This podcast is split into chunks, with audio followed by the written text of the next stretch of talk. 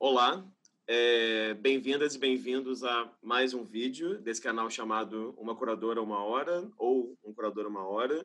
Então, só para explicar um pouquinho no que consiste esse canal, se trata de uma série de entrevistas com curadoras e curadores do campo das artes visuais, é, curadoras e curadores que têm uma atuação no Brasil ou que são brasileiros né, e residem fora do país há algum tempo, e curadoras e curadores também que atuam em diferentes regiões geográficas do país, são de diferentes gerações, diferentes lugares de fala, enfim, é um canal que tenta pensar e reunir essa diversidade de discursos, interesses e histórias no campo da, da curadoria em artes visuais no Brasil. Então, hoje temos aqui uma presença muito ilustre do outro lado. Quero agradecer a presença dela e, mantendo nossas tradições aqui, queria pedir para ela, por favor, se apresentar para a gente. Boa tarde. Oi, Rafa. Muito obrigada, em primeiro lugar, pelo, pelo convite, por estar fazendo parte aí. Eu te disse um dia por WhatsApp, eu acho que vai ser uma das coisas boas que vão restar desse período, quando a gente puder falar dele no passado, é, é essa série de documentos que tu está uh, ah, agenciando uh, né, e, e, fazendo com que existam aí sobre, sobre essas práticas. É, eu trabalho com curadoria, comecei a trabalhar por fazer. Assim, a primeira vez que eu fiz uma curadoria foi, sei lá, em 2005, por aí. E atualmente tem uma, faço uma pesquisa na UFPEL, que é a Universidade Federal de Pelotas, uma cidade aqui do, do interior do Rio Grande do Sul, uma pesquisa de pós-doutorado, é, relacionando prática artística, crítica e curadoria. E, e é isso. Não sei o que mais me apresentar. Seu nome é? Ah, meu nome é uma boa, uma boa, uma boa lembrança. Gabriela Mota, tenho duas filhas e um cachorro. Muito bem. Gabriela, queria agradecer tempo, disponibilidade, interesse, isso tudo. E queria começar, mais uma vez, mantendo outra tradição, que é tentando começar de um certo, uma certa noção de começo, né? Queria que você contasse um pouco como é que se deu esse seu interesse pelo campo das artes em geral antes da sua universidade, né? Ou seja, não sei se você começou se interessando, como ouvi de várias pessoas aqui já, a maior parte fala isso, na verdade, pela literatura, não sei se foi pela música, pelo cinema, enfim, como é que foi esse processo né, na sua infância e adolescência? É, assim, eu não, não, tem vários episódios, várias histórias é, pré pré arte que eu posso hoje juntar com o universo é, das artes visuais. Né? É, sei lá, lembro a primeira vez que eu ouvi falar na Bienal de São Paulo, que foi em 1989, eu tinha é, 10, 14 anos, é, lá no interior, eu sou de Pelotas, né? Mas o momento que marca para mim, assim, fora outras outras histórias que depois eu posso até entrar e contar mais, mas elas ficam muito, elas são muito, digamos, é, histórias que eu, que, eu, que eu conto e que são, que são quase folclóricas, assim, né, da minha relação com a arte. Mas eu acho que marcante mesmo foi em 2001, quando eu estava é, meio perdida, eu tinha terminado a faculdade, eu tinha viajado um tempo, ficado uns quatro meses fora, fora do Brasil, e voltei para Porto Alegre meio absolutamente sem saber o que eu ia fazer da minha vida. Eu tinha me formado em publicidade, eu nunca entrei numa agência de publicidade, nunca trabalhei com publicidade, fiz estágio na época, mas foi na, foi na área da comunicação, jornalismo.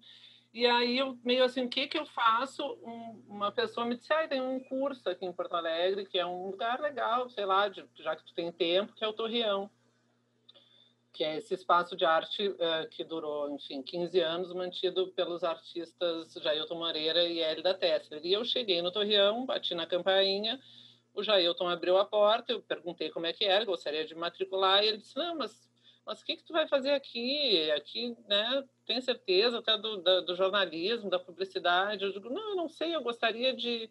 Eu gostaria de fazer algum curso que tu dá aqui, não sei o que, que tu faz aqui, que curso é esse?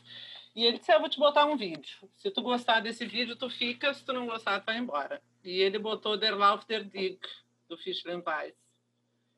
E eu, assim, entrei nadando para dentro daquele vídeo se eu nunca mais quero parar de ver coisas como essa. Por favor, eu quero, amei, o que, que é isso, que lugar é esse? Eu nunca tinha visto. Assim, eu nunca tinha é, imaginado que eu não sabia. Enfim, para mim, eu sou meio tanso, assim, né? Mas eu não sabia que existia artista vivo, sabe? Quando eu era adolescente, para mim, artista era uma coisa de gente morta. Picasso morto, Leonardo da Vinci morto. Não, não tinha noção, não, não frequentava, frequentava museu histórico, mas assim, meio tanto. Ótimo. Agora, eu queria fazer uma, uma pergunta que, que acho, claro, que é, que é anterior assim, a 2001. É, queria te perguntar também um pouco sobre por essa sua opção de ter estudado publicidade e também pela sua relação com o radialismo, porque às vezes que eu fui em Porto Alegre, teve uma vez que eu conheci uma figura que obviamente se conhece também, trabalhando no mesmo espaço, que é o Léo Felipe, e o Léo falou uma vez para mim, não, que Gabriela, radialista, você sabia, nananã. E aí no seu Instagram também eu vi uma postagem sua da, do seu crachazinho, né, que traba, trabalhando como negra radialista e muitas pessoas que são próximas a mim até, como o senhor Jorge Soledar comentando, ah, não, lembro, tal. Então, não sei, assim, eu acho que a gente vai acabar voltando na questão do rádio, mais para o final da fala, talvez. E aí queria que você comentasse um pouco como é que foi a experiência de estudar publicidade e como é que essa relação também, né, com o radialismo, a ideia de locução e a ideia de exercitar a fala, enfim, como é que foi isso para você? Uh, então, rádio é um troço muito, muito, muito, muito inesperado, assim, que eu nunca pensei que eu ia trabalhar em rádio. Eu trabalhei quatro anos. Eu sou na minha carteira de trabalho, eu sou radialista. Meu registro profissional é esse, né? Uh, fiz curso depois para para poder ter o registro depois de já ter trabalhado, né? Mas mas eu estava eu enfim, sou de Pelotas, fiz, uh, sou de Pelotas, uma cidade do interior, super conservadora, super legal, por outro lado, tem uma área experimental fantástica, onde eu trabalho atualmente, mas tem um lado social super conservador, assim, né? E os meus pais uh, não são de lá. Eles são, os dois são médicos e na época que fizeram vestibular, o vestibular era uma coisa é, estadual e tu ia para a faculdade de acordo com a tua classificação no vestibular. Né? E os dois queriam vir para Porto Alegre, os dois são do interior do Rio Grande do Sul, de outros lugares, né? São Leopoldo e Criciúmal. Uh, mas os dois caíram em Pelotas e lá se conheceram na faculdade de medicina, enfim. Uh, e, e eles trabalhavam num sanatório, tá? durante muito tempo. Eu vivia, a gente vivia muito nesse sanatório com, com o pessoal, com os internos, com, com as, nas oficinas. Então, acho que isso que eu ia dizer assim, ah, é uma história que é folclórica. Isso é um folclore, mas é um folclore real, porque era mesmo, era um lugar assim, tipo, a gente vivia dentro do sanatório. Era um espaço muito legal de trabalhar, de trabalhar não, eu era criança, mas de ficar lá brincando, montando, fazendo festa com os internos, com, com os pacientes e porque eles estavam lá trabalhando e nós tínhamos que ficar lá. E, bom, e essa cidade, assim, mas sempre muito, ai, porque ah, filha do, filha do psiquiatra, eu, ah, minha, os dois são psiquiatras, né? Ai, como é que é ser filho de psiquiatra e aquela coisa, mas e quem são os pais de vocês? E não eram ninguém, porque eles não são de lá, né? Ah, mas que família. Enfim, eu era louca para sair de Pelotas, assim, de qualquer jeito, com 16, 17 anos. E eu queria fazer vestibular em Porto Alegre. Tinha faculdade lá, tem duas, né? Tem a federal, tem a católica, e eu queria sair de lá de qualquer jeito, assim. E fiz publicidade, não sei por quê. Não tenho nem ideia até hoje, assim. Acho que alguém um dia falou que existia esse curso, eu tava fazendo. E aí fiz, passei no vestibular e fui fazendo. E lá pelas tantas, eu pensando em uh, uh, ah, vou desistir, não vou desistir, mas a minha irmã já tinha desistido de uma faculdade, o meu outro irmão também, nós somos quatro irmãos, o outro não, o outro é músico, nunca eu disse, ah, tá, vou eu fazer uma faculdade até o fim, pelo menos, um, ter uma, fazer um, seguir um bom caminho. E aí, no meio dessa faculdade, procurando estágio, aquela coisa e tal, vi que tinha é, aberto é, vaga de estágio na rádio da universidade, da Unicinos, que é uma universidade do Vale do Rio dos Sinos, aqui na Grande Porto Alegre. E fui fazer o teste, mas eu achei que eu, nunca pensei que era locutora. jamais. Achei que eu ia trabalhar ali em algum lugar dentro da rádio, né? E aí fiz o teste para locutor e eu me lembro, assim, achando um horror, eu tendo que ler, assim, a... Então, nós ouvimos agora Echo and the Bunnymen e não sei o quê, e eu falando inglês tudo errado, assim, e aquele teste apavorado como eu tô meio agora contigo, assim, meio nervosa num negócio. E aí terminei disse, bom, gente, ouvintes, vocês viram que eu sou nova, que eu estou falando, que, né, mas que a gente vai junto. E fui espontânea e o cara adorou e eu fiquei quatro anos na rádio.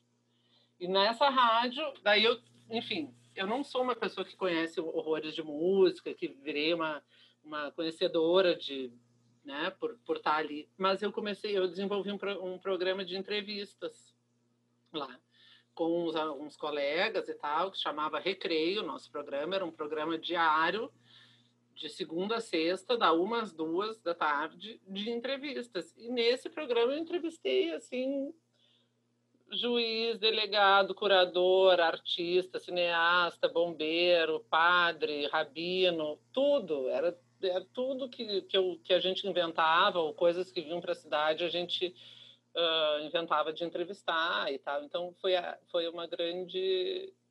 Uma grande não sei se escola, mas assim um grande espaço de, de experimentação, de liberdade, assim, porque éramos, imagina, faz 20 anos, eu tinha 20, não, faz mais que 20 anos, faz uns 22, 23 anos, eu tinha uns 22 anos. Uhum, uhum.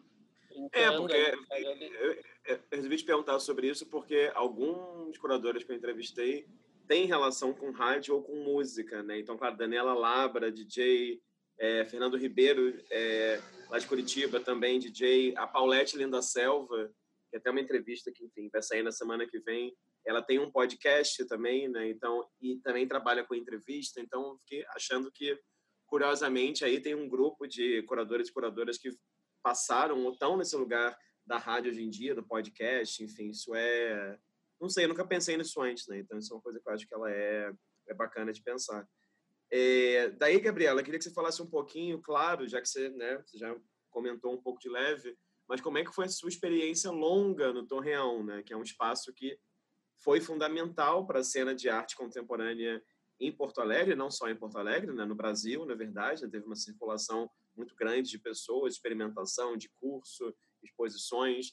Eu queria que você contasse um pouco como foram as suas experiências lá, que desembocaram, pelo que eu pude investigar, da sua vida, né? Porque nem tudo está nos currículos, como eu te falei antes.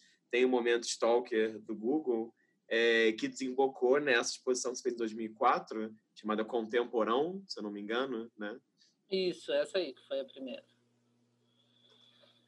Uh, então, o Torreão até hoje é um, é um, é um, é um Cristo, assim, né? AT-PT, assim antes, de, antes do Torreão e DT, né? depois do Torreão, porque realmente é um paradigma, acho que na, na, na, na arte no, em, no Rio Grande do Sul, com certeza, né? no circuito de arte e das escolas. No Brasil, é, acredito que também, sabe, se, se a gente for fazer uma uma análise mais aprofundada de, desse tipo de espaço e tal. Claro que tem outros que surgem mais ou menos na mesma época, mas, mas tem, um, tem um, um, uma potência e uma capacidade de, de articulação e de movimento que ali é bem, bem singular, né?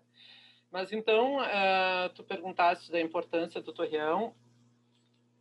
Eu te falei, a primeira coisa que eu vi é, claro que daí a gente começa a falar e lembra de outros. Falei do, do Der Lauf der Dig, do Fischland Weiss, que foi o primeiro vídeo que eu vi ali, mas eu tinha uh, né, uh, tido outras experiências e, e, e, ali dentro do Torreão era um grupo de, de, de estudantes, digamos, quem estava lá no Torreão por essa época que eu estava também.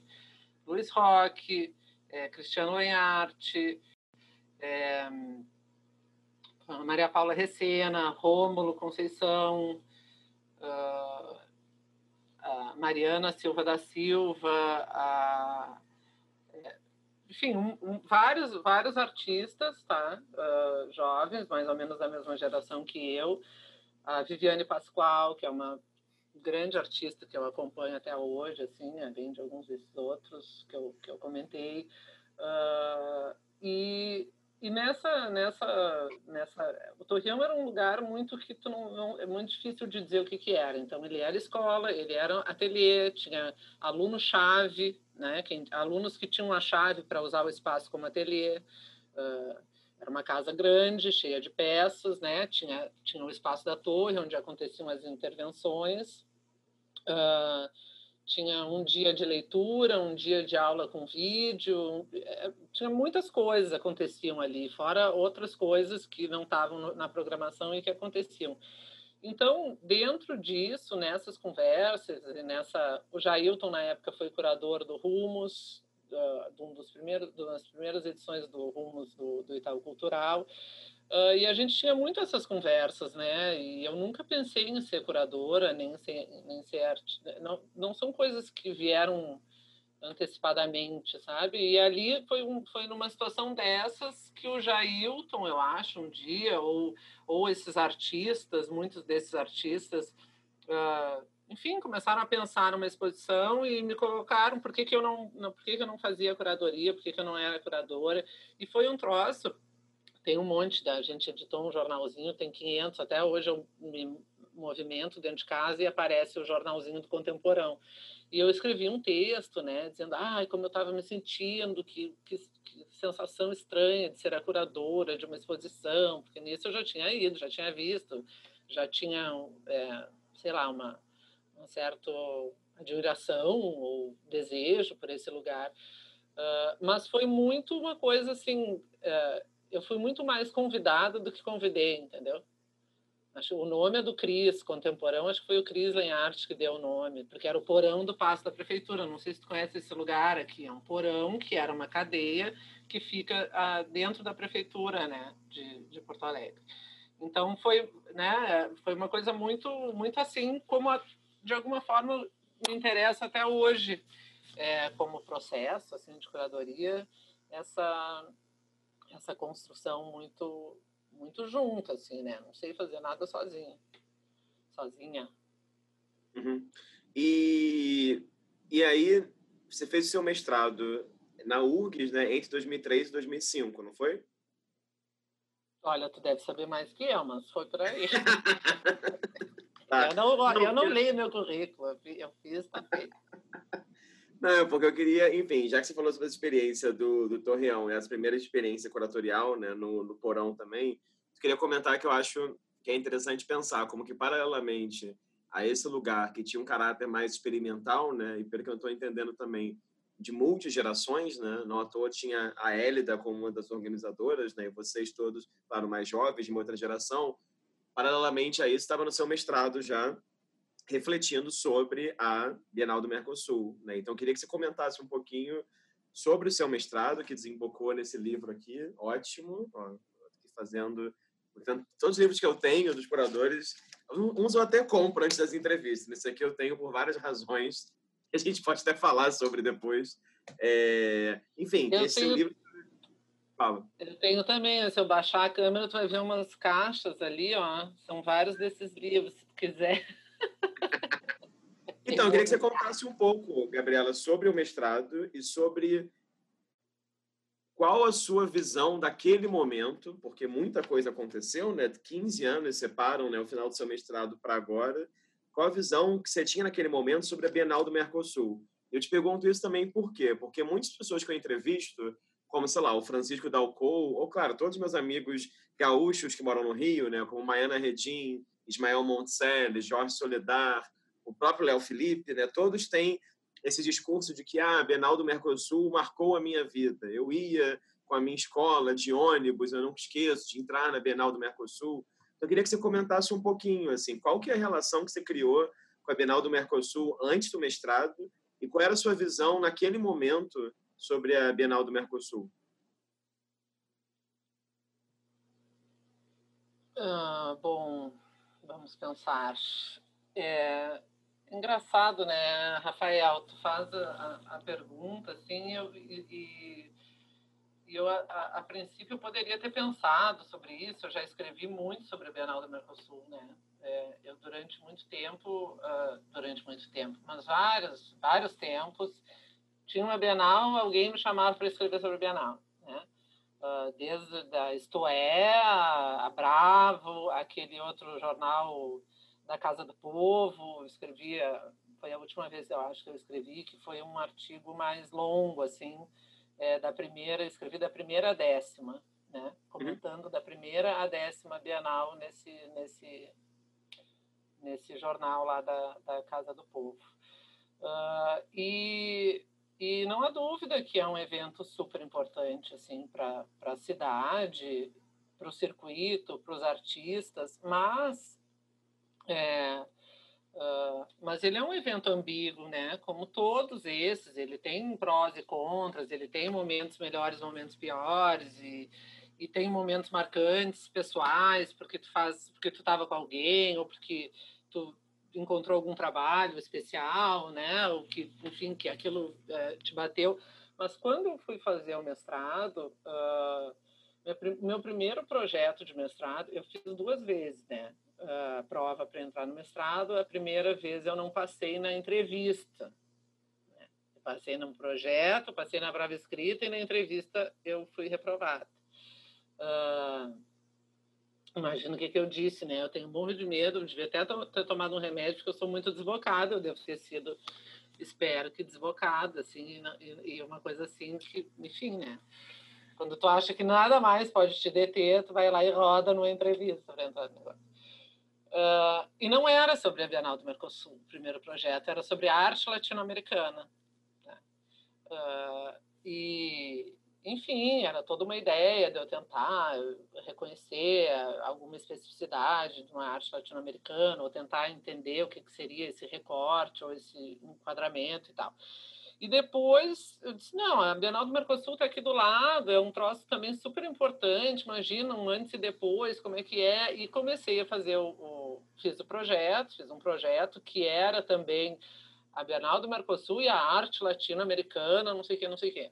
Tá? Não me lembro mais, mas tinha a ver com isso. Não era o que é.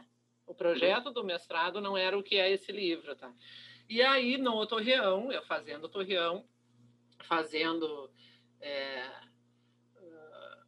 ah, fazendo mestrado e fazendo torreão e crises, indo lá, conversando com o Jailton e com a Hélida, que são meus super amigos até hoje, né?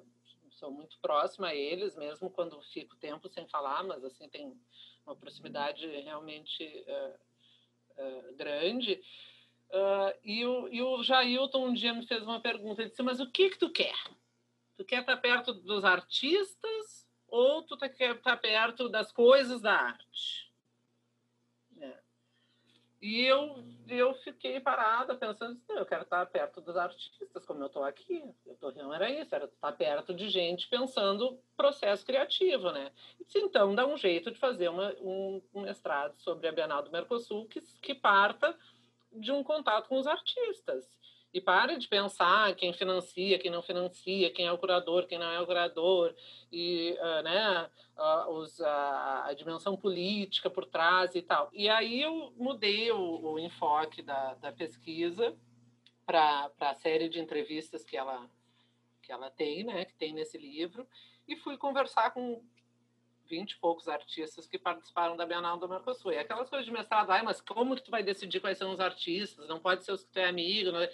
E aí eu criei um recorte que era artistas que viviam a, a, o que eram, que estavam no contexto do evento. Não necessariamente naturais de Porto Alegre, não necessariamente gaúchos. Então, assim, não entrevistei, sei lá, um artista gaúcho que não morasse aqui, mas entrevistei, por exemplo, o Mário Ramiro, que morava em Porto Alegre uh, no período da Bienal da qual ele participou. Teve um momento muito importante para mim, né, que foi primeiro dessa pesquisa, por eu ir atrás e tal, e algumas e, a, e os anos seguintes ali, a quinta, a sexta, a sétima, uh, a oitava uh, bienais, onde eu me sentia próxima ao uhum a, a, Bienal, de alguma forma. Mesmo não trabalhando, nunca, nunca trabalhei em nenhuma Bienal, uh, com exceção na Casa M, eu fazia parte lá do conselho curatorial, mas, né, que é, é a do... do Zé Roca. É, a do Roca e a Fernanda Buquerque, que coordenava a Casa M e tal, que foi um projeto fantástico. Não sei se chegasse a, a ver essa Bienal. A, Casa M a primeira era... Bienal do Mercosul que eu fui foi essa. Muito legal, assim. A do Gabriel Pérez Barreiro, também uma pessoa muito próxima, muito presente na cidade. É, a do Paulo Sérgio Duarte, a, do, a quinta Bienal, que é a do. É a quinta, que é a do Paulo Sérgio, acho que é. A do é. Paulo Sérgio Duarte foi muito importante para mim, assim, porque lembro na, na, época eu tava eu não tinha terminado o mestrado ainda e eu escrevi uma crítica aqui na, na Zero Hora chamava uh, areias, azeitonas e um vazio no estômago. Tá? E eram referências a duas, dois trabalhos, um trabalho da Laura Vince, aquele da, que é uma, uma máquina que transporta areia de um lado para o outro, e um trabalho da Narda Alvarado, acho que é, uh, que é uma, uma série de pessoas atravessando a rua e aí elas param e comem uma azeitona, assim, trancando o trânsito, e ah, todo mundo ensinando. E aí eu falava disso e não sei o que, mas também botava, criticava, né? E no final era esse um vazio no estômago. E uh, depois que eu escrevi esse, esse negócio aí, o Paulo Sérgio me mandou um e-mail. Tá? Eu nunca tinha visto ele, nem falado, nem nada.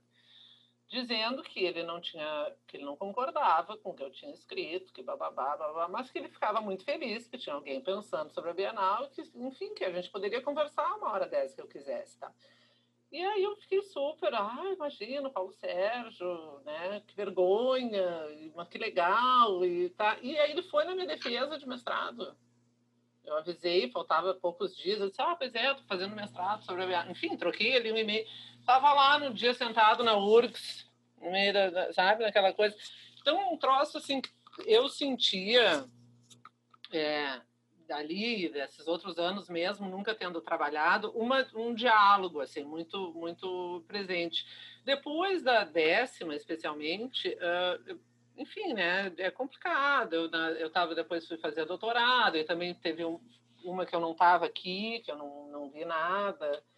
Uh, eu não acompanho muito. Eu acho que é um evento continua sendo importante, mas eu acho que a gente está num momento uh, a gente está numa, né, se, se, a, se, o, se o negócio é, um, é, é cíclico, a gente está aqui por baixo, assim, né, no geral, em várias coisas.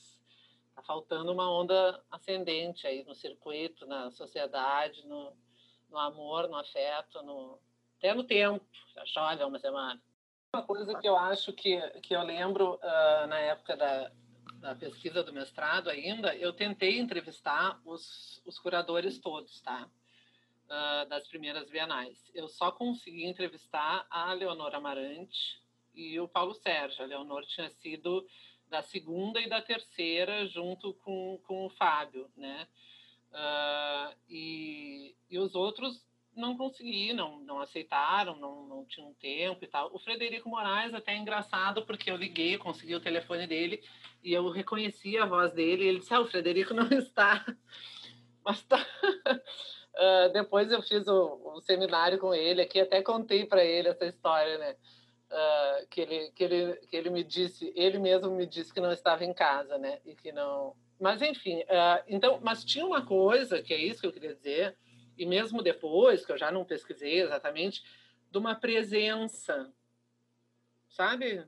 A presença da pessoa. O Paulo Sérgio era um cara que tu encontrava sempre, em tudo que é restaurante, em tudo que é lugar, tudo que é esquina. Ele, eu acho que ele ficou morando aqui, entendeu? O, o Gabriel Pérez Barreiro também. Tinha uma coisa assim de entender a cidade, mesmo a Leonor e o Fábio foram por todo o interior fazer pesquisa, achar, buscar artista e tal para fazer, entende? Tinha, tinha, uma coisa assim muito vinculada que eu acho que se perdeu um pouco mesmo quando tivemos um curador que é daqui, né? Que é o, o Fidelis. É, sim, sim. Talvez a, o lugar da curadoria também tenha virado o lugar da curadoria disco voador, né? Assim que também é. acontece muito. Acho que isso é interessante de, de pensar também.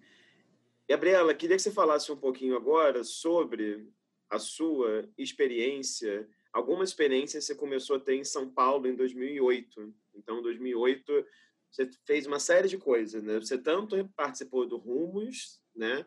E acho, acho que a gente pode começar por aí, assim, porque são algumas linhas, na verdade. Eu queria que você falasse, talvez, dessa participação do Rumos, assim, como é que foi esse processo, não só em 2008, 2009, mas também em 2011, 13, né, se não me engano, que acho que foi justamente na primeira vez que, enfim, estava começando a fazer curadoria, eu vi, li seu nome, na verdade, nesse momento, porque essa exposição do Rumos, que tinha Iris Helena, Luiz Roque, para mim foi muito importante, assim, a Iris, por exemplo, se tornou uma irmã, tem uma série de artistas que eu descobri ali, é, então lembro do seu nome dali, e queria que você, já que você vai falar um pouquinho sobre o Rumos, queria que você falasse também sobre como que é esse processo de participar de alguns projetos representando a região sul do Brasil, né? Então, assim, como que é isso para você, né? Que é uma região, enfim, que também não é uma região pequena, é uma região que tem uma série de fronteiras, né? Não à toa também a Bienal se chama Bienal do Mercosul, né? Tem uma outra relação com uma certa ideia de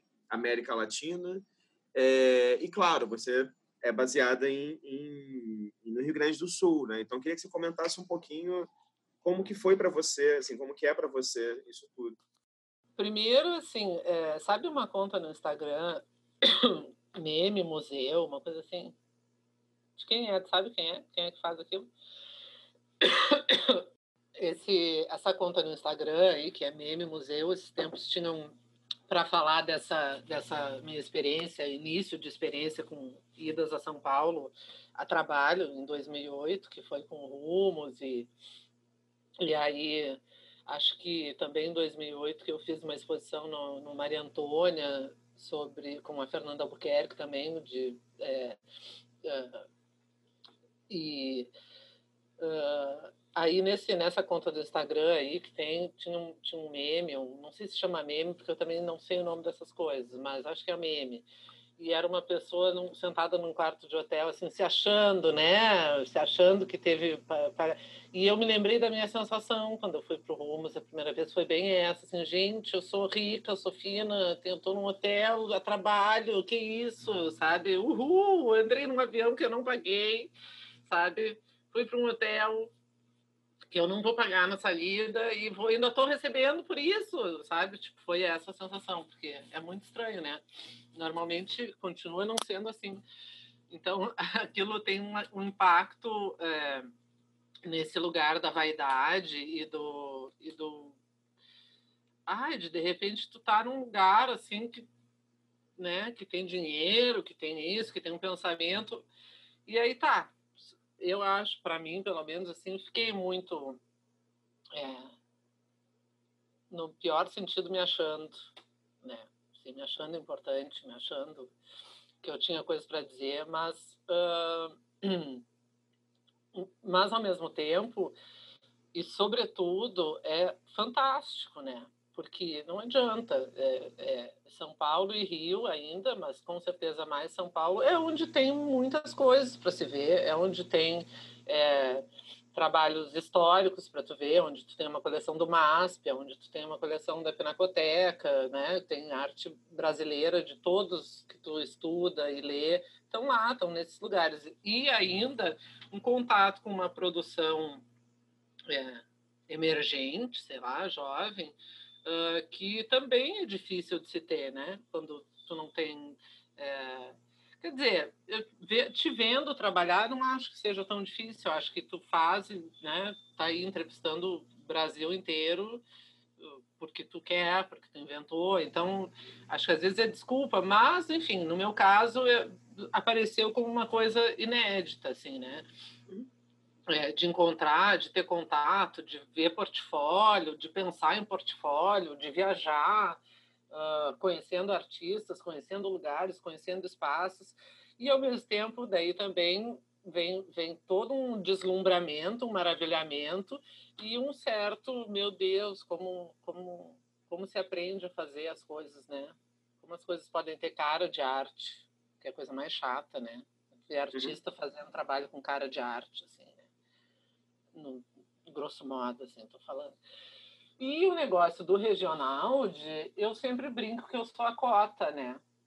vou parar de brincar, porque agora tem tanto curador no Rio Grande do Sul que daqui a pouco não me escolhem mais. Eu gosto de ser a cota gaúcha. assim eu vou lá, viajo, vejo bastante coisa, não é ruim, né? Uh, é, é complicado, é complicado, mas eu não vejo muito como não ser assim, né? É, é, quer dizer,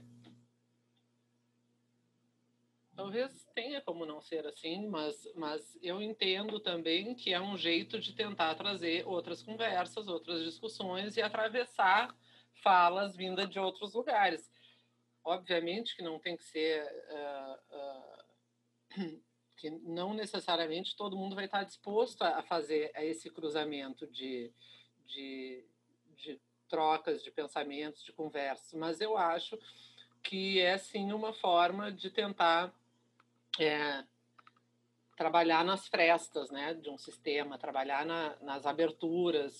Acho que o Itaú faz isso, acho que, que Marco Antônio Vilaça tenta fazer isso, o Pipa tenta fazer isso, enfim, esses prêmios editais que tentam montar seus, seus, seus, é, suas equipes, trazendo gente que tem outros referenciais né, para discutir.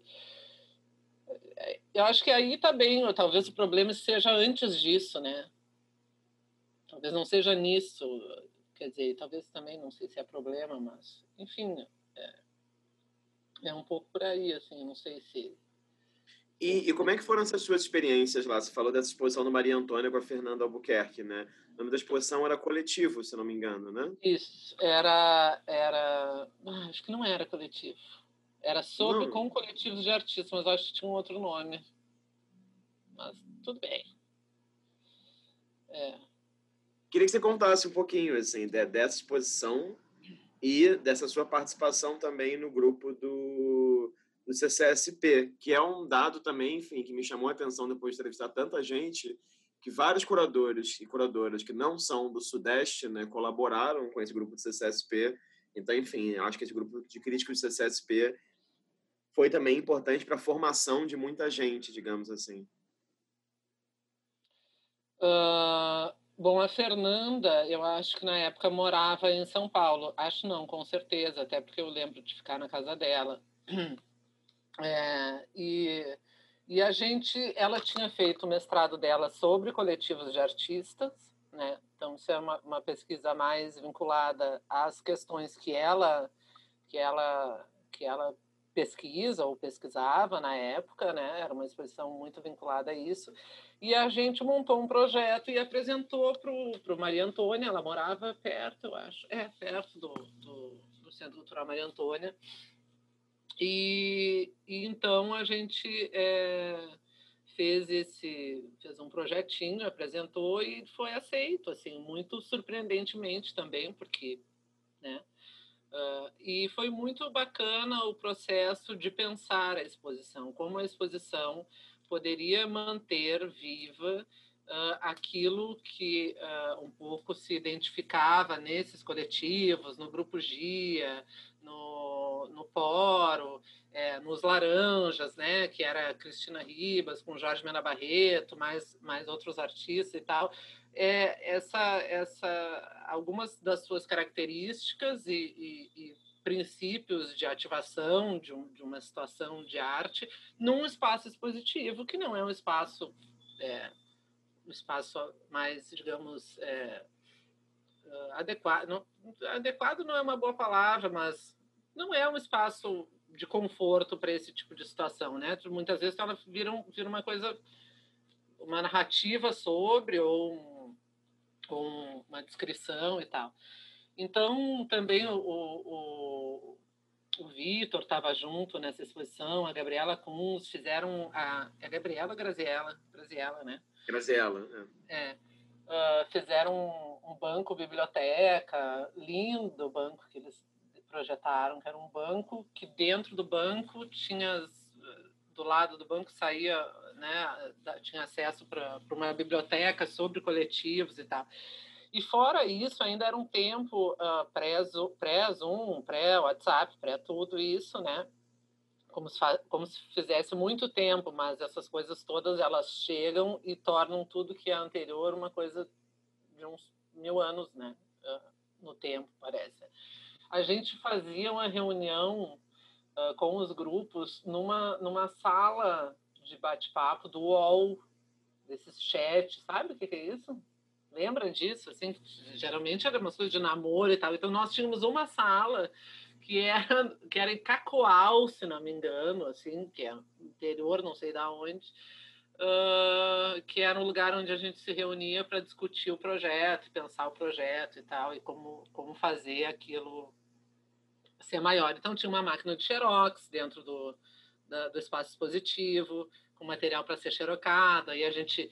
Eu fiz a exposição e vim embora, né? Mas aí a Fernanda depois uh, falando né, que virou um ponto assim dos estudantes ali da volta descobriram que tinha uma máquina de xerox de graça dentro do Maria Antônia, então ainda era época de xerox, né? Então tinha galera entra, ficava lá para usar a máquina de xerox. Então era uma, uma foi foi foi uma coisa assim bacana, é, sempre é, né? É, mas foi teve, teve essa esse desafio assim de, de tentar pensar como como contemplar numa exposição algo que não é da ordem do objeto, não é da ordem da imagem, da ordem nem da performance, né? É dessa ordem, sei lá, quase do, da, do, uhum. da, ser surpreendido por isso no contínuo da vida, né? Agora, Gabriela, queria te perguntar um pouco, então, já que a gente falou aí sobre, sobre São Paulo, é, e já que você fez a sua tese de doutorado né, na, na USP, Queria que você comentasse um pouquinho sobre, enfim, esse seu desejo de dedicar um doutorado, né, de refletir sobre o trabalho do Nelson Félix. E aí você até falou brincando que eu tinha visto essa camisa do Félix aqui, uma homenagem eu ao Nelson Félix. Super homenagem. e vai ser, e vai ser engraçado, enfim, curioso de perguntar isso agora, né? Porque algumas semanas atrás entrevistei Glória Ferreira e ela falou bastante da relação dela com o Nelsinho, como ela chama muito, né? O Nelsinho. Então, eu queria que você falasse um pouco, assim, como é que foi esse processo de investigação? Você, desde o começo, a intenção era estudá-lo e, enfim, e qual a importância que você acha do trabalho dele, né? É, eu, uh, quando eu terminei o mestrado em 2005, né, aí uh, teve um processo de fazer esse livro, né, que não foi em seguida. O, o mestrado é sobre as quatro primeiras bienais depois o livro inclui a quinta Bienal do Mercosul e tal, que saiu, isso tudo saiu em 2007, tá? O livro saiu em 2007. Uh, e, e, eu, e todo mundo, quando termina o mestrado, ou né, fica, ah, não aguento mais, vou dar um tempo, ou entra direto, já sai fazendo doutorado. E eu sabia é, que eu queria fazer doutorado, eu estava louca para fazer, mas eu queria fazer por alguma coisa que eu me apaixonasse. Tinha essa, essa, essa era a minha pré-orientação, né? Orientação pessoal. Assim, eu preciso, eu quero fazer sobre artista, não quero fazer sobre sistema da arte ou evento. Né? Eu tinha duas certezas. Eu quero fazer sobre artistas, ou, ou um artista, ou sobre artistas, ou sobre um grupo de artistas mas eu não quero fazer sobre um gênero ou sobre um evento, não quero fazer sobre a escultura, ou, né, ou a escultura no campo expandido, ou é, as mulheres, ou enfim, eu não queria uma coisa assim, eu queria uma coisa específica e, e, e, que não fosse um evento, né, que fosse um artista. Só que eu não sabia qual artista, assim, pensava, via e tal. E e tá, né? Bom, até o dia que aparecer um artista que eu acho que eu, que eu queira ficar quatro anos pesquisando, um ou dois e tal, né? Ou um grupo, eu vou, vou esperar, né? E em 2009, uh, eu estava no Rio para a exposição. Será que é 2009? Acho que é 2009. Não. 2009, 2010 janeiro de 2010, eu estava no Rio, janeiro, fevereiro, para a exposição uh, do Rumos no Rio. Né? O Rumos tinha sido 2008, 2009, a exposição em São Paulo foi 2009, daí tinha no Rio no, no em, em 2010. E uh, eu fui na, no Parque Lage e estava a instalação dele lá, as cavalariças trabalho do Nelson Félix na, na, nas cavalariças do Parque Lage, que é uh, parte do trabalho Cruz na América, né? que é aquela, aquela série de vigas de aço com um anel de mármore. Sabe que trabalho é, né? Que eu estou descrevendo aqui. E eu surtei nesse trabalho. Surtei, assim, absolutamente. Fiquei completamente surtada mesmo. Uh, no melhor sentido da palavra, assim, de, puta, que troço é esse? O que, que é isso? O que que, né? Trabalho é esse? Onde é que o que, que, é isso aqui? O que, que eu estou vendo?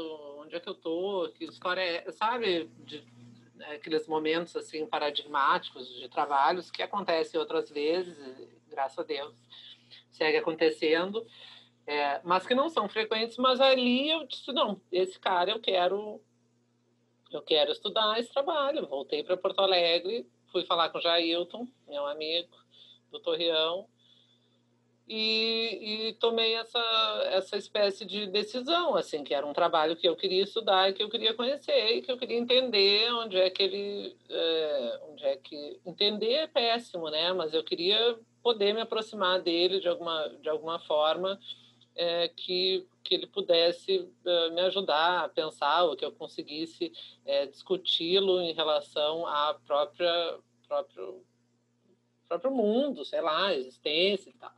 E aí foi um pouco por aí. Aí eu fiz um projeto antes ainda de entrar no. Eu acho que eu estou errando as datas, mas é tudo por aí, não importa. Fiz um projeto da Funarte, tá? Uh, de bolsa de pesquisa, daquelas, daqueles editais da Funarte que tinha uh, para pesquisar os trabalhos de, do Nelson Félix e do Nuno Ramos é, dentro daquele projeto do, do Itaú Cultural, que era um projeto chamado Fronteiras, e eles tinham trabalhos aqui na, no Rio Grande do Sul, ali na região de Uruguaiana. E eu queria ir até esses, viajar até esses trabalhos, enfim, e tal. E, e entrevistá-los e ir atrás deles para né essa era a ideia do projeto do da Funarte mas que era já uma um eu já sabia que era uma era uma espécie de projeto para o projeto de doutorado. Né? Uh, e aí eu ganhei esse, esse edital aí da, da Funarte, ganhei essa bolsa, fui a, fui a Uruguaiana ver o trabalho Mesa do Nelson Félix, que faz parte do... Né? São esses trabalhos de escala geográfica, uh, onde ele, a partir de coordenadas no globo, é, traça determinados desenhos que seguem lógicas determinadas lógicas e vai nesses vértices realizar uh, intervenções, trabalhos, né? O, o, o, nisso, o Cavalaristas entrava num desses vértices, né? Num, num dos vértices do, do, do trabalho, né? Uh, da Cruz, da Cruz na América. Um dos outros vértices é a mesa, essa em Uruguaiana, né? feita lá em 99. Então, são trabalhos e isso tudo começou assim a, a, super me interessar né essa dimensão do trabalho um trabalho que começa em 2009 que tem uma outra ponta do trabalho que está em dois, eh, no, 99 uma outra ponta do trabalho está em 2009 e o trabalho segue acontecendo dentro da sua da sua sei lá da sua lógica interna lá em Uruguaiana que é um negócio da mesa então uh, fui atrás disso, já sabendo, e aí fui. Foi, aí, aí é, é, foi, foi, foi um pouco esse processo. Assim, tentei fazer o mestrado também aqui para manter a minha tradição de não passar na primeira vez. Fiz uma uh, prova do, do doutorado aqui na URGS. Não entrei, e aí fiz em São Paulo, na USP, e acabei entrando lá e fazendo mestrado com a Sônia, a Sônia Salster. Uhum. E como é que foi esse processo, assim, de fazer a, o doutorado na USP, né? Porque outras pessoas que eu entrevistei também fizeram lá e algumas pessoas também passaram, enfim, pela orientação da Sônia. Então, enfim. E, e acho interessante também pensar como que é uma tese, é, como você, uma hora no começo da entrevista você falou, né? Quando você, quando, que antes da experiência do Torreão, você não conhecia muitos artistas vivos, né? Então é interessante pensar que aí você faz uma tese sobre um artista que está ali vivíssimo, produzindo. Então, enfim, como é que foi essa construção também de uma relação com Nelson Félix que chegou até a reverberar numa exposição no Instituto Ling, né, em 2014. Uh, ah, então, eu sempre gostei de falar uma bobagem, não vou falar. Eu sempre gostei de pessoas vivas, tá? Uh, eu gosto de pessoas, eu gosto muito das pessoas, de estar com as pessoas, de perguntar para as pessoas, né? Eu disse no início, ah, eu estou super desconfortável com essa entrevista, porque geralmente sou eu que faço as perguntas, né? E eu gosto de fazer perguntas, eu sou uma chata perguntadeira, entendeu? Sabe? Pergunta, eu pergunto, pergunto, incomodo as pessoas com perguntas, sempre gostei. Né? Uh, e quando eu estava fazendo o meu mestrado, que é aquela coisa, sempre volto para o mestrado, eu fazendo contemporâneo, uma determinada pessoa, comecei a comentei com alguém que é com quem é uma pessoa adulta, né, da cidade, das artes, é, do, do, trabalho que estava me dando aquilo e de, das demandas dos artistas que a gente estava fazendo, né, tendo que buscar coisas aqui, fazer coisas ali e, e mudando e alguns artistas mudando de, de ideia, de trabalho. Então eu quero assim, eu quero assado. E essa pessoa me disse: viu como é ruim trabalhar com um artista vivo? Por isso que eu só trabalho com um artista morto. E eu fiquei apavorada. Até hoje isso me marca. Assim, eu gosto de trabalhar com gente viva que me dê trabalho. Eu não quero um morto, entendeu? Aliás, acho que é um, que é um que é até uma perspectiva equivocada pensar que um artista que não está mais entre nós está morto, né? do ponto de vista da obra, tu tem que ter capacidade de é, escutar e discutir ali o trabalho mesmo sem a voz da, da pessoa que, que o fez.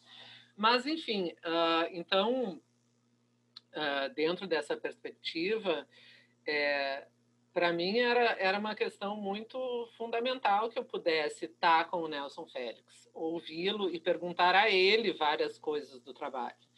É, além de poder construir as minhas próprias percepções em relação à sua, à, à sua prática artística e a sua, a sua, digamos, relação com a história da arte, com a própria história da arquitetura, da, da escultura, ou com a lenda arte, entender as diferenças e proximidades com o minimalismo, né? Porque está tudo ali orbitando de alguma forma uh, essas questões. Mas também, uh, e, e, eu gosto muito da Sônia, né? Admiro muito ela, gosto muito é, da, da, da, personalidade dela, é, mas ela não é uma pessoa fácil, né? Eu também não devo ser, assim, é, acho que também ninguém é. Uh, e eu lembro de, um, de, uma, de uma palavra, inclusive, que eu aprendi no, no doutorado, é, porque ela me dizia, Gabriela, você está hipostasiando né, as ideias de Nelson. Né? E eu, o que, que é isso, né? Que é, tipo, confirmar o que ele, em vez de, de confrontar, ela, ela, ela é, falava muito isso para mim, assim, né? Que, que isso era perigoso, que eu não devia hipostasiar tanto é, a, a fala do, do Nelson. Uh, e, e eu, enfim, acho que eu não consegui não hipostasiar totalmente, como, como talvez fosse é, da, um dos pontos importantes ali da orientação, da, da interlocução com ela, porque também me interessava uh, reconhecer ou não essas, essas colocações. Eu entrevistei ele umas três vezes para fazer o, mestrado. E depois teve a história da exposição, o doutorado. E depois teve a história da exposição no Ling, que era, era a exposição de abertura do, do Instituto Ling aqui, que aí também, novamente, fiquei muito, é, né, tive muito próximo a ele para pensar a exposição, para pensar o trabalho. É, e claro que ao mesmo tempo, né, Rafael, eu sou curadora, tu é curador, mas nem sempre as coisas precisam de curador, né? As exposições precisam de curador. Aliás, muitas vezes não precisam, né? Muitas vezes as exposições não precisam de curador e o curador faz parte do jogo do sistema da arte de se fazer presente ali. Então, uh, por exemplo, em relação à, à, exposição essa do Nelson Félix, eu fui uma, muito mais a crítica ali do, do, junto, né, para pensar o trabalho, porque ele pensou a, a, a instalação no espaço. Eu conversei junto, mas assim não é uma questão de, de pensar é, o espaço do Ling, tu deve conhecer, é super pequeno, é uma galeria né, estreita, tem, a gente fez uma parede ali para juntar, né, para ter mais um, um rebatimento do espaço dentro da lógica do trabalho, mas, mas é, um, é uma situação onde uh, o meu papel, digamos, era muito mais pensar o trabalho é, teórica, te, textualmente, né, ali para estar tá junto e para ser uma chave de acesso à, à instalação como um todo. Uhum, uhum. Não, concordo totalmente, assim, também uma, essa reflexão também, né, de qual o lugar do curador num trabalho, é, numa exposição individual, né, assim, que, que, sei lá, que não tem um caráter retrospectivo, por exemplo, né, assim, como é que se dá esse, esse jogo, eu acho que depende muito de caso a caso também, né, enfim. Agora, é, Gabriela, saindo então, é, enfim, já que você comentou um pouco sobre o Nelson, essa exposição do Ling, eu queria direcionar um pouco essas últimas perguntas que eu vou, que eu vou te fazer sobre a sua experiência mais recente em Porto Alegre e no Rio Grande do Sul. Porque eu acho interessante sua trajetória também, que você não apenas foi, é, não sei qual é o melhor termo, né, gerente, diretora, coordenadora da Galeria Carta entre 2010 e 2011, mas você também fez uma série de exposições com diferentes artistas do Museu do Trabalho, né? Rochelle Coste, Luiz Roque, se não me engano, Letícia Ramos, enfim.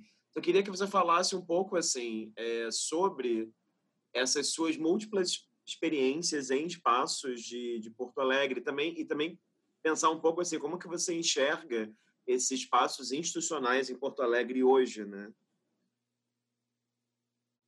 É,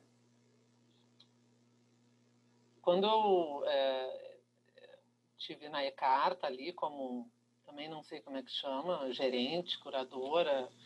É, foi uma experiência muito legal mas foi muito rápida.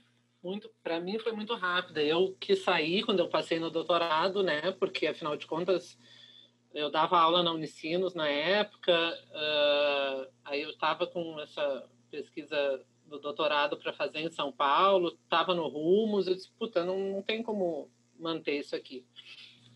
Né, manter esse trabalho, já tinha uma filha, é, ainda não tinha a segunda, é, e mas foi uma experiência muito interessante. Eu estava me propondo naquele momento a pensar na gera, em gerações anteriores à minha, né, de artistas. Então fiz exposições ali é, com o pessoal mais da, da, mais jovem, digamos assim, com Michel Zósimo, com a Rome Pokstar, com Luiz Roque, é, outros outros artistas, mas também eu queria, eu tinha tinha uma, tinha uma ideia, eu fiz uma exposição com o Jailton Hélida, uh, Maria Lúcia Catani, é, Fernando Lindotti de, de Floripa, que são os artistas um, uma geração acima da minha e que eu conhecia mais de sala de aula do que do trabalho, exatamente, né?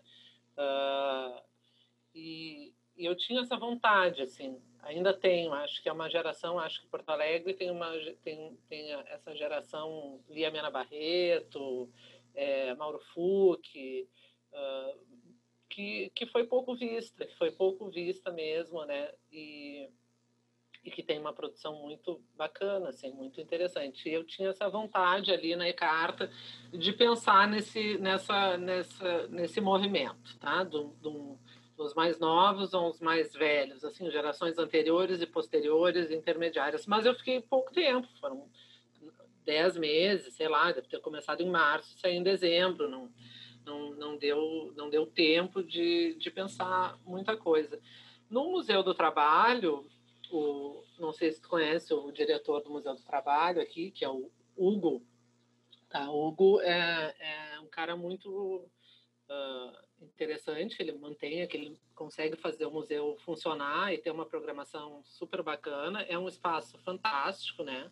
Um dos lugares mais legais do ponto de vista da arquitetura do espaço, da localização, na beira do rio, bem no centro, né? Um galpão naval, é super bacana. Uh, e, o, e o, E o Hugo é uma pessoa é muito fácil, assim, né? Eu, ele não, é, é, é, sempre uma negociação bem pesada para fazer exposição lá com o Hugo, até porque ele não gosta de repetir nem curador nem artista, então eu, eu não posso fazer exposição toda hora lá, né? Ficava sempre assim, pô, mas tu já fez, tu fez aqui a Letícia, daí depois o Luiz, aí agora a Rochelle de novo, disse, poxa, Hugo, mas tá, eu trabalhando com a Rochelle, então... Uh, é uma coisa muito doméstica, assim, mas num, num bom sentido da, dessa intimidade. E é um espaço que uh, permite uma, uma, uma relação com a cidade diferente, né?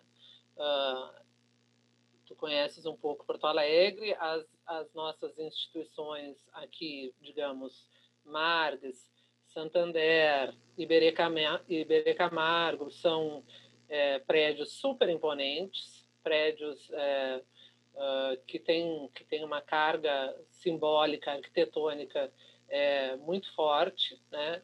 Uh, alguns, como alguns não, a Iberê Camargo é super difícil acesso, né? Se tu não tem carro, é, é ruim, é muito ruim de ir para lá sobretudo sair de lá de ônibus ir até é fácil, mas sair de, sa, sair de ônibus é praticamente impossível. Eu já fiz o teste sozinha, sai caminhando por umas grotas até chegar a um ponto de ônibus.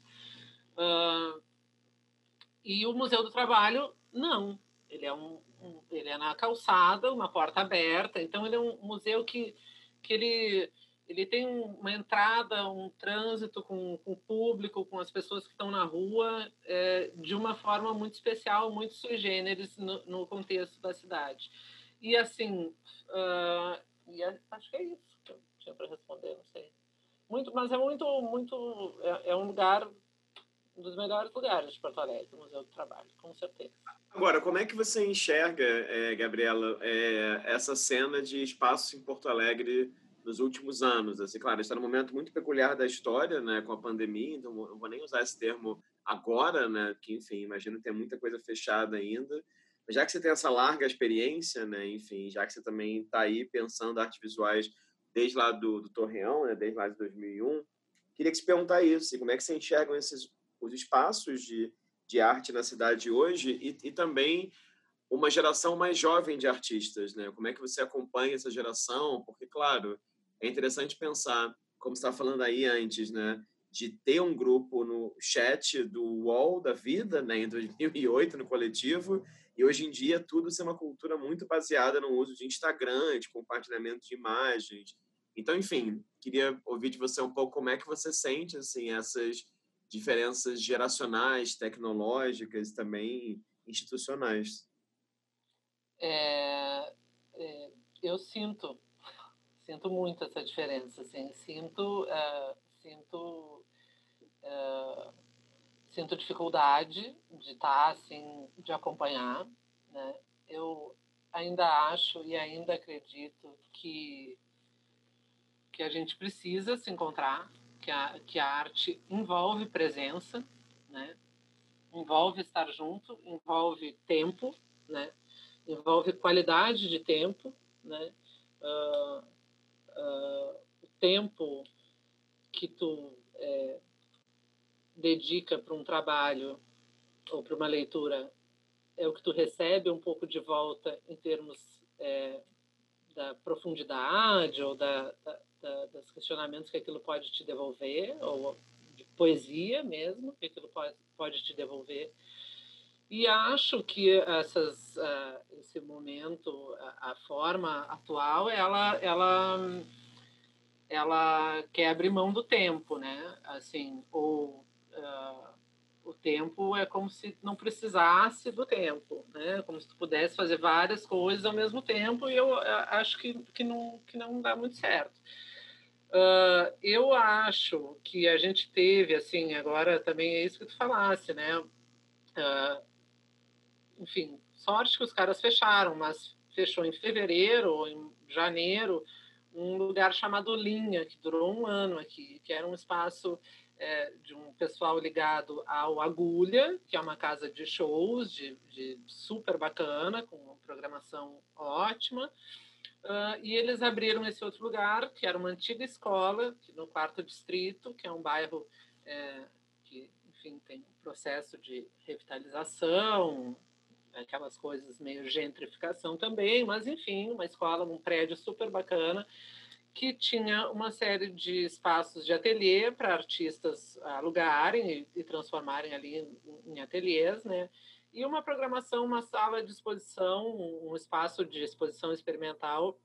É, quem coordenava esse lugar era a Luísa é, Kiefer, que é uma curadora daqui também, e um, super legal, muito bacana. Um espaço, uh, o prédio, imagina um prédio que era uma escola, onde tinha ali, acho que seis ou oito artistas em residência, é, trabalhando, uh, pensando uh, em intervenções ou em trabalhos, em projetos. Mas eu lembro de conversar com a Luísa, que tem, sei lá, 15 anos menos do que eu, e da gente comentar, por exemplo, de como tinha artistas que pagavam aquele lugar ali e que não apareciam, porque não tinham tempo, né? Ou iam lá, arará, e outros que de fato deixavam se impregnado um tempo uh, de ateliê ali para produzir alguma coisa. E como isso faz diferença no trabalho, eu acho, né? Continuo achando. Uh, então, a pergunta era um pouco sobre os espaços e como eu vi essa nova geração. Eu enfim, acho. Uh, não quero ser uma reacionária, né, retrógrada e assim, ah, era como era bom o meu passado, até porque eu estou falando de uma coisa que era de agora e vou falar de um outro lugar que é lá de Pelotas, onde eu dou aula, que é um grupo de sete artistas que é, alugou uma casa.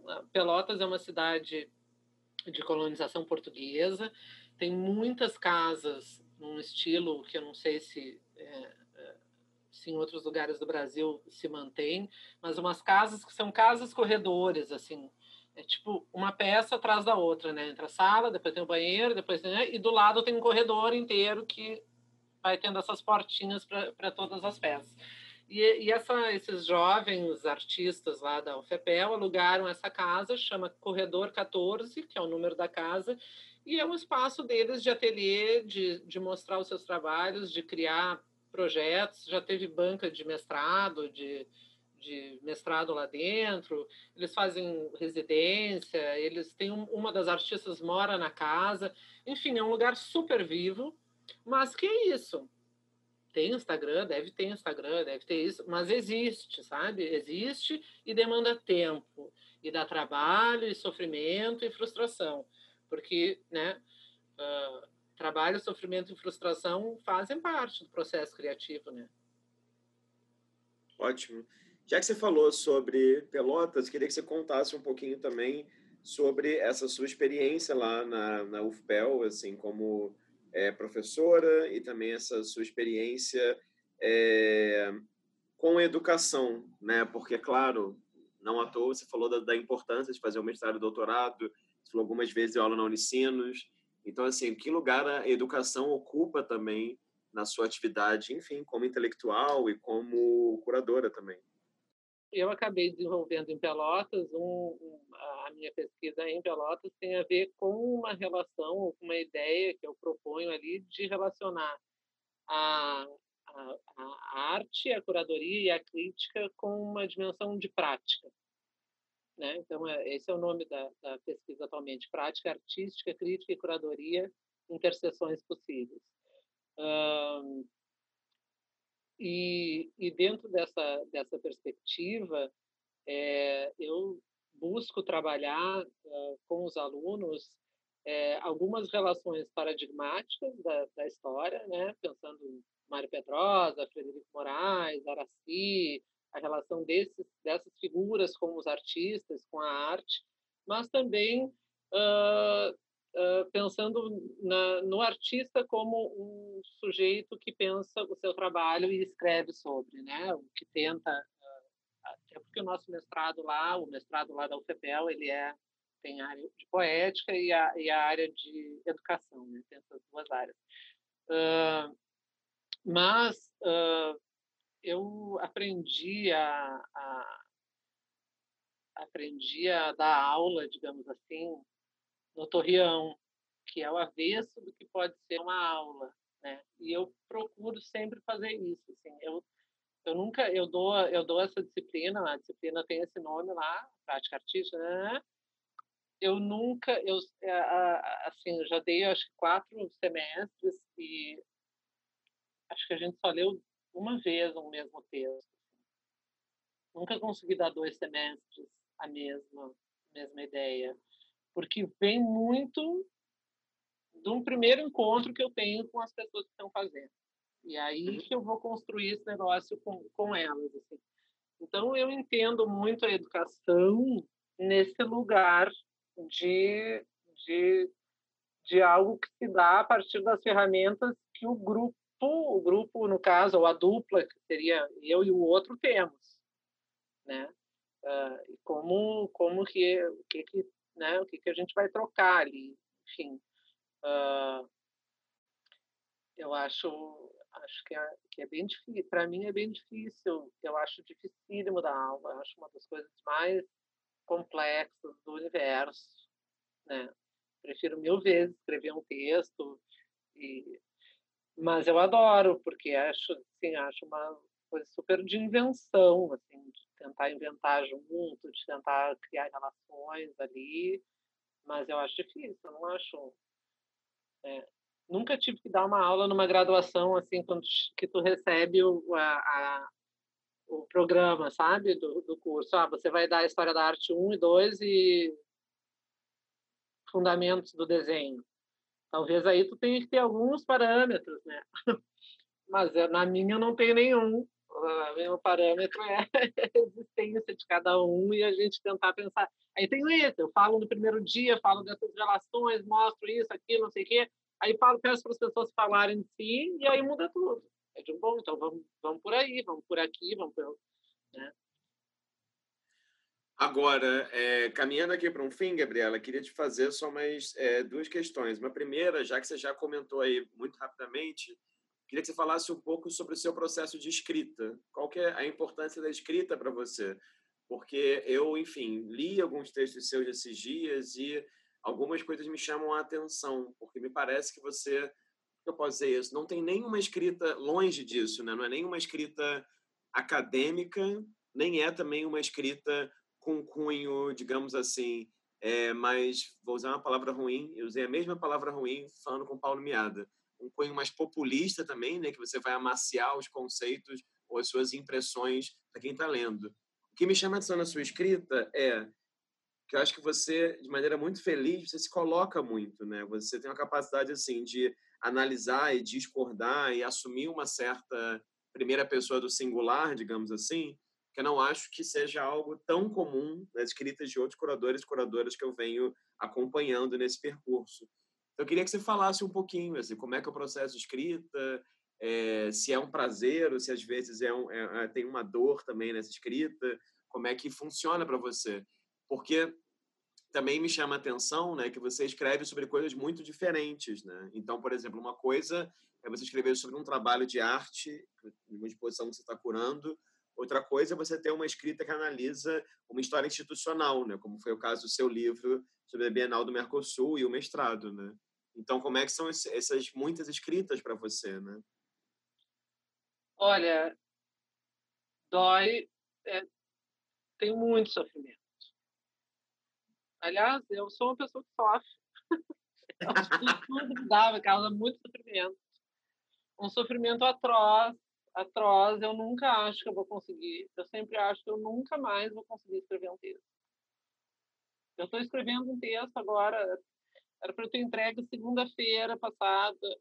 Eu não consigo, eu não consigo, eu não consigo. Eu leio, eu li assim 18 livros, eu, sabe? De segunda para cá, li Peguei, abri, li uns pedaços, li outro pedaço, e comecei, e tá aquele arquivo que só muda uma palavra, tem oito, tem, sabe, tem 25 palavras, um troço miserável. É assim sempre. Um horror. Um horror, tenho dor de barriga. É horrível. É horrível. É muito difícil. Mas sai, aí eu fico bem feliz.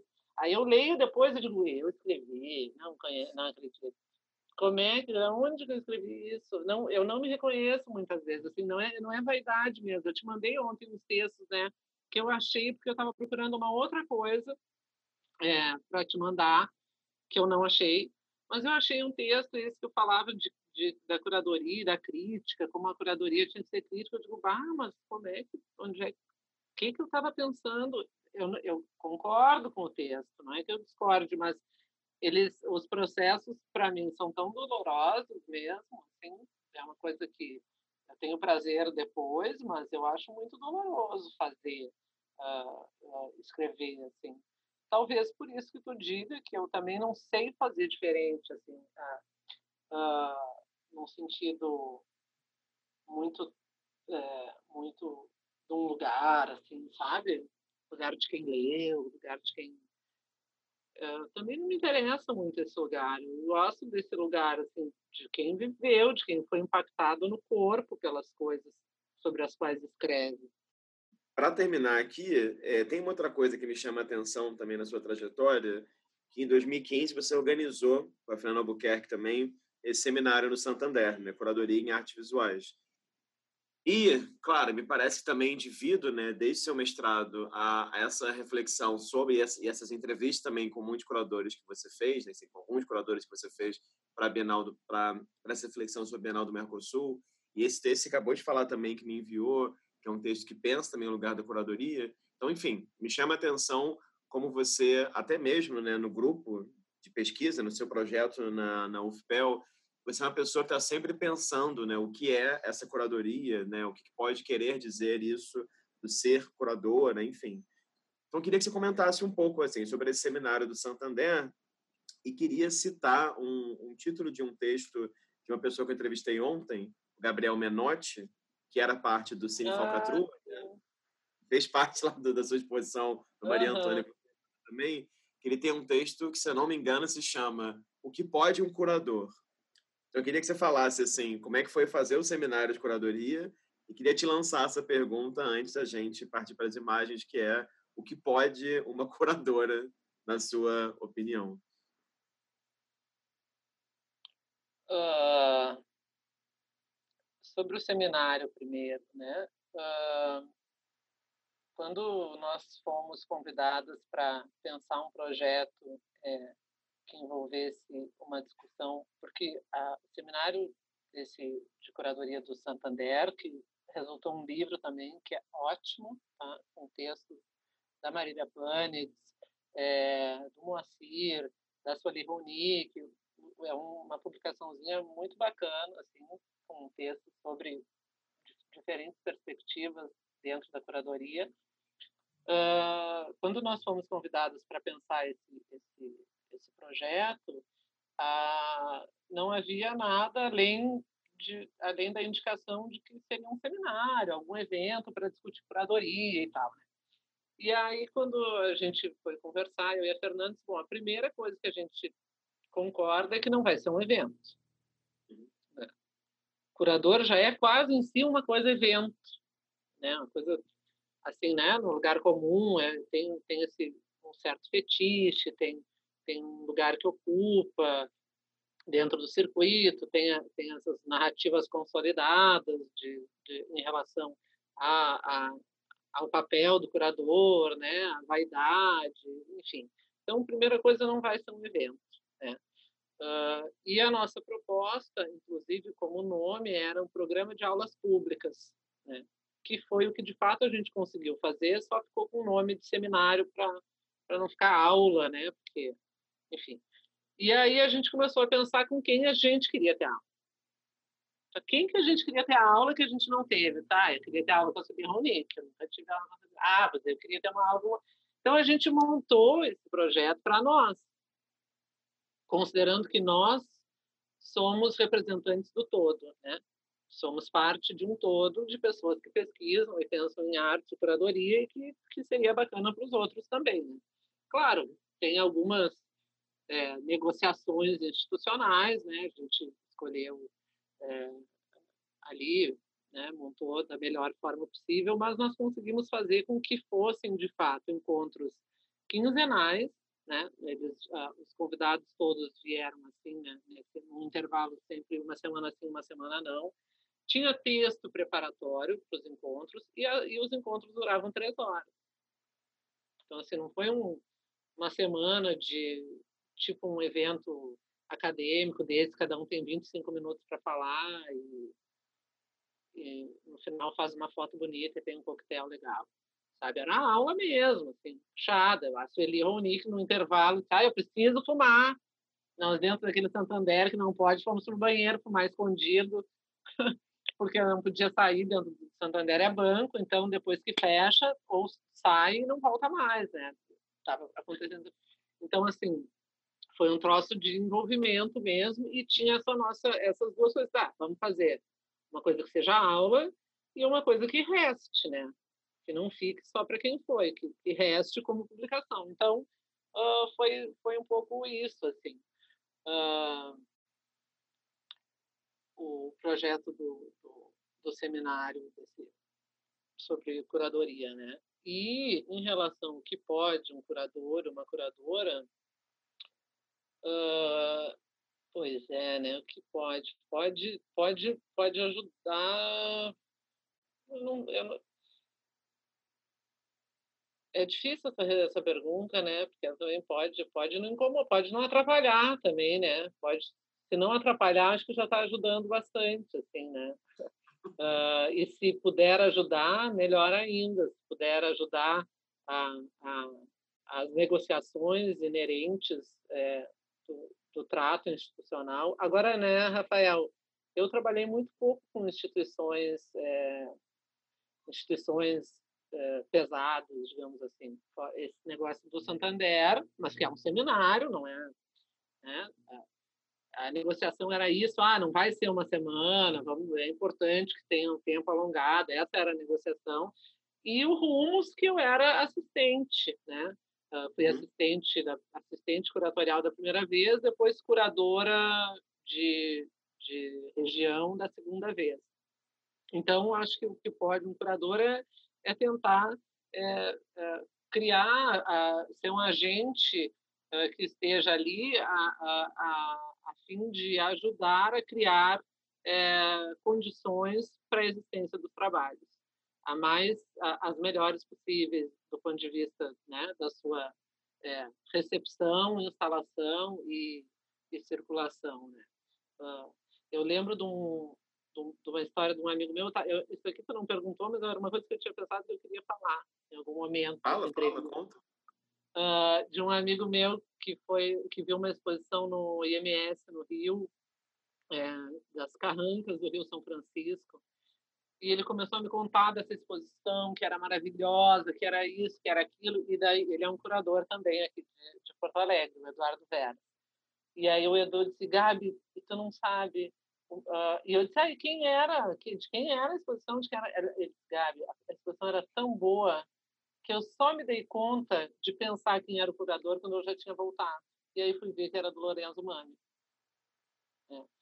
Então, eu, para mim, isso é uma, é uma lição, assim, uma, uma exposição é tão boa quando a última coisa que tu pensa é no curador. É. Acho que isso é um, é um sinal de uma boa exposição. Assim. Gabriela, é, como de costume, eu pedi para ela escolher algumas imagens para compartilhar aqui. Ela trouxe seis imagens e a gente fez um pacto antes de começar a gravar.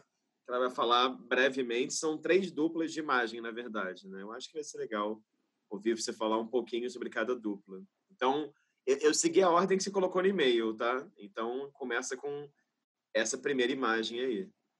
Essa primeira imagem é um, é um é, ela é de um trabalho do Pablo Lobato e do Yuri Firmeza. É, o nome do trabalho está aí contigo, né? É um nome comprido. O que exatamente vocês fazem quando fazem ou pensam fazer curadoria? Eu acho que é isso, né?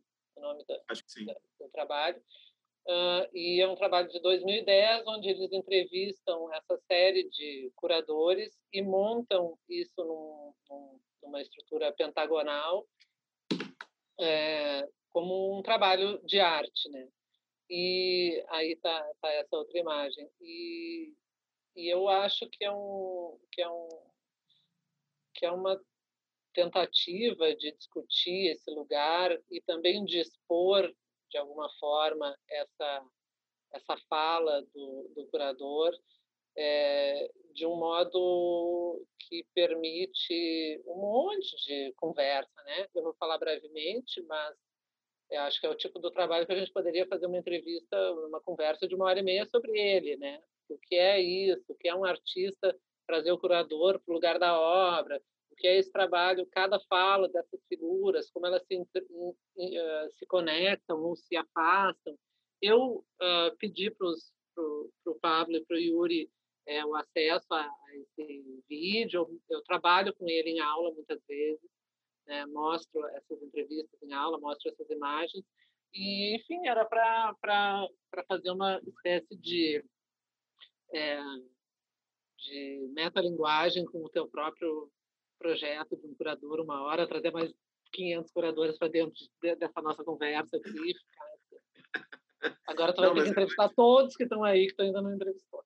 É, foram quase todos já, mas olha só, mas é ótimo que você falou, porque antes de começar a Antes não, na semana que eu lancei o vídeo da Amanda Carneiro, foi a primeira pessoa que eu entrevistei, eu troquei uns e-mails com eles por outras razões, e aí eles mandaram material também. Eu nunca vi esse trabalho montado, mas eu já sabia não.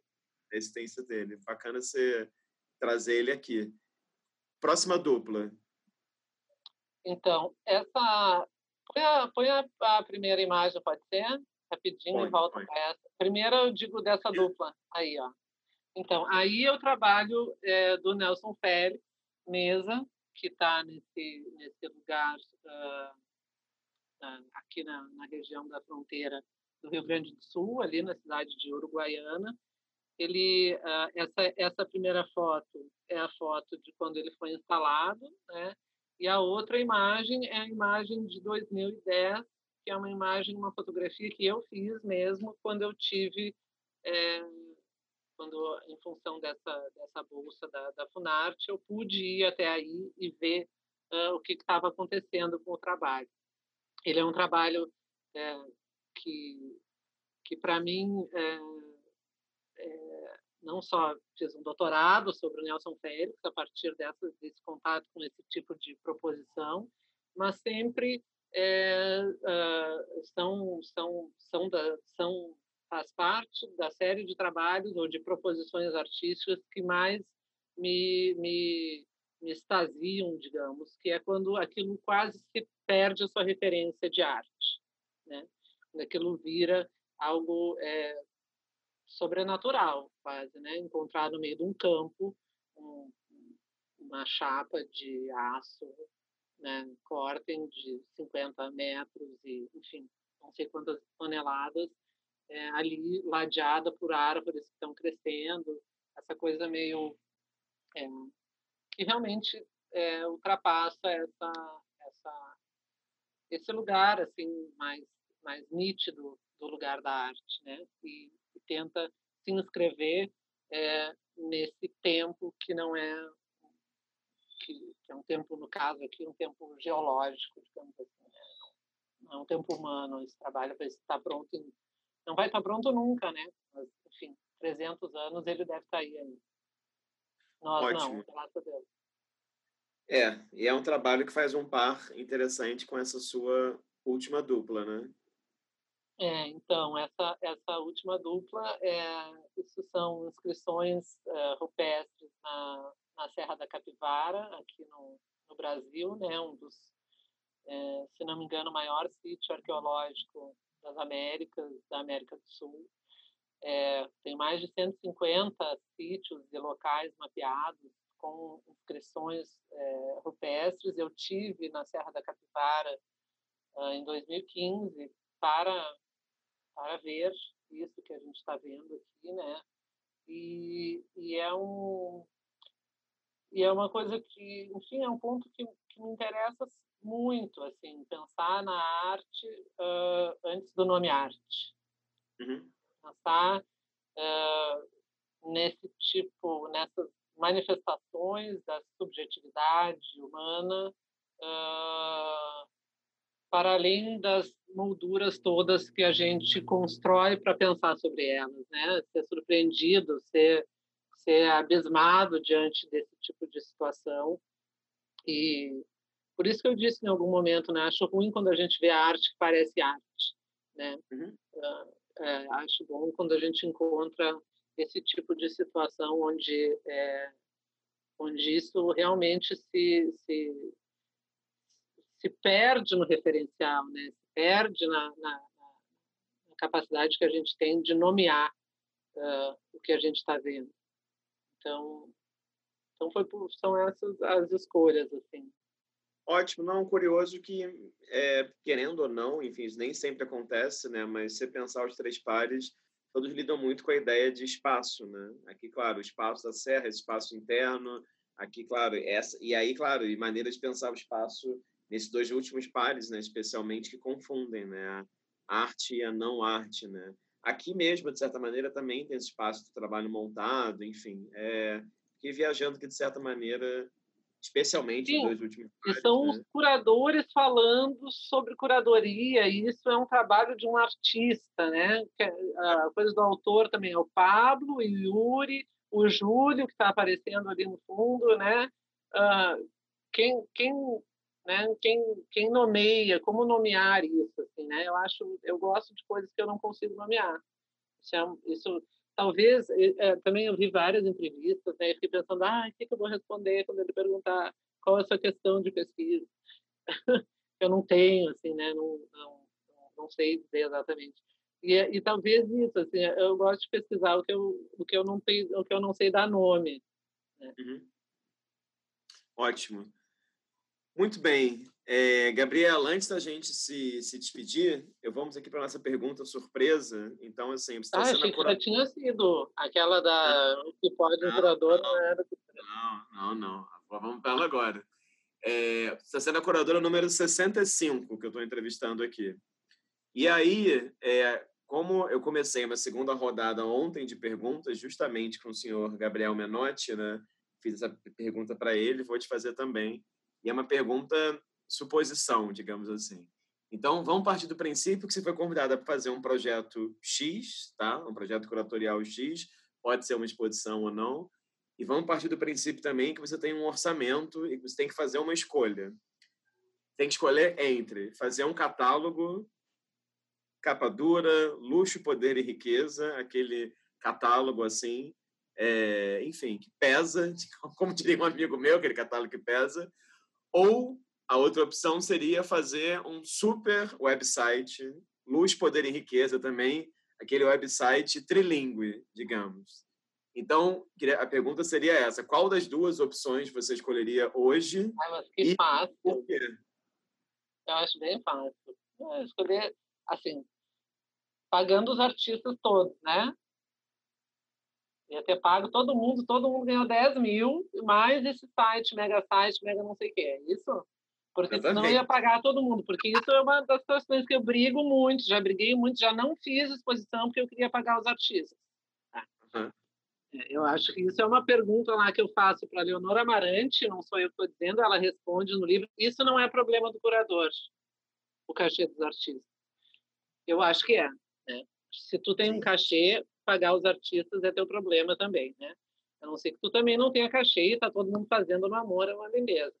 No caso de que todo mundo recebeu super bem, então a baita pá, pá, pá, pá, eu faço catálogo pé. Por quê? Porque eu vejo, porque, de novo, a mesma lógica do seminário, porque eu, eu fico muito mais tempo num, com um livro no colo do que num site.